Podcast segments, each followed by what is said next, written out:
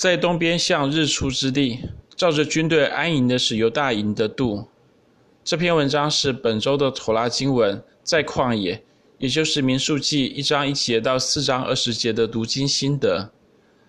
在圣经中，神常常被称为万军之耶和华，例如诗篇四十六篇七节。如果说天使天军是神在天上的军队，那么神的百姓正是神在地上的军队。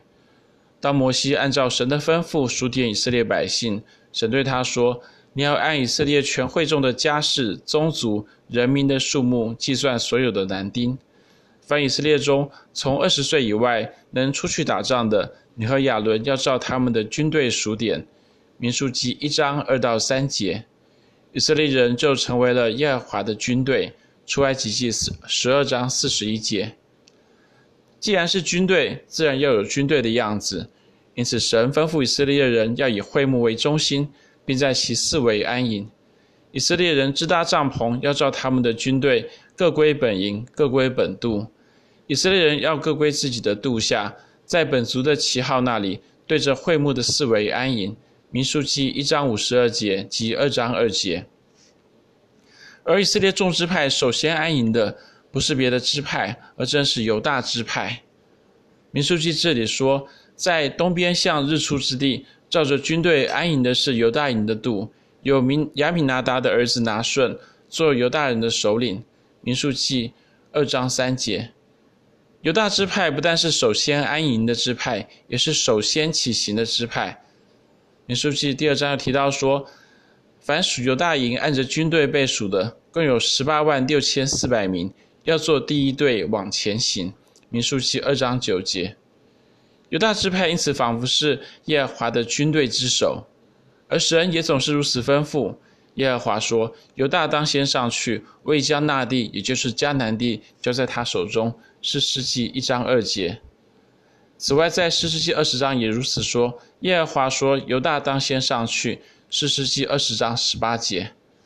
不管什么事，犹大总是摆在第一位。犹大的希伯来文是耶胡大，他的字根亚大的意思是举起手来感谢赞美。正如利亚为雅各生的第四第四个儿子，圣经这里说，他又怀孕生子，说这回我要赞美耶和华，因此给他起名叫犹大，就是赞美的意思。这才停了生育。创世记二十九章三十五节，在圣经中敬拜赞美神往往伴随着举手，因此大卫说。我还活着的时候，要这样称颂你。我要奉你的名举手。诗篇六十三篇四节。当然，因着时代的变迁，今日许多的教会的弟兄姐妹对举手祷告感到不自在。尽管举手祷告是完全合乎圣经的，然而不管我们举手或是不举手，就像犹大支派，他是赞美支派，是耶和华的军队之首一般，敬拜赞美神，理当是我们对神的首要态度。当我们读民数记时，我们看到的其实是一连串的失败。以色列人为什么失败呢？因为他们抱怨。从一方面说，他们仅有理由抱怨，因为旷野的确是大而可怕的。申命记八章十五节，充满着种种的难处与挑战。但从另一方面来说，以色列人在旷野的四十年，却是充满着神的同在。神的云柱和火柱总是伴随着他们。神每天都从天降下玛纳给他们作为食物，神从磐石出水给他们喝。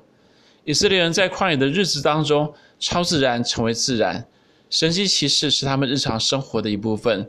正如以色摩西对以色列人所说：“这四十年，你的衣服没有穿破，你的脚也没有肿。”申命记八章四节。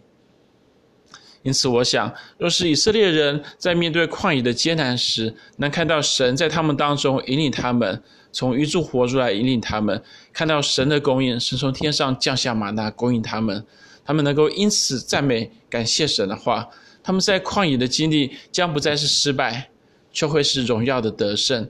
正如他们后来缺水时，他们不再抱怨，而是向神祷告，神因此指示他们何处有水。当时以色列人唱歌说：“井啊，涌上水来！你要向这井歌唱。”这井是首领和民中的尊贵人用规用杖所挖所掘的。民数记二十一章十七到十八节，这是何等的荣耀神！当以色列人首次从旷野起行时，也是犹大支派首先往前行。民数记第十章这样说：按着军队首先往前行的是犹大营的度，统领军队的是亚米拿达的儿子拿顺。民数记十章十四节，就像犹大走在最前头一般，让我们也以敬拜赞美行在我们前面。敬拜赞美应该是我们对神的首要态度。当我们行生行在生活的旷野中，就让我们以敬拜赞美取代不信与埋怨。我们将看到神的同在、神的供应、神的保护以及神的引导。最重要的是，我们将从失败转为荣耀的得胜。旷野固然是大而可怕的，但我们的神却大过这一切。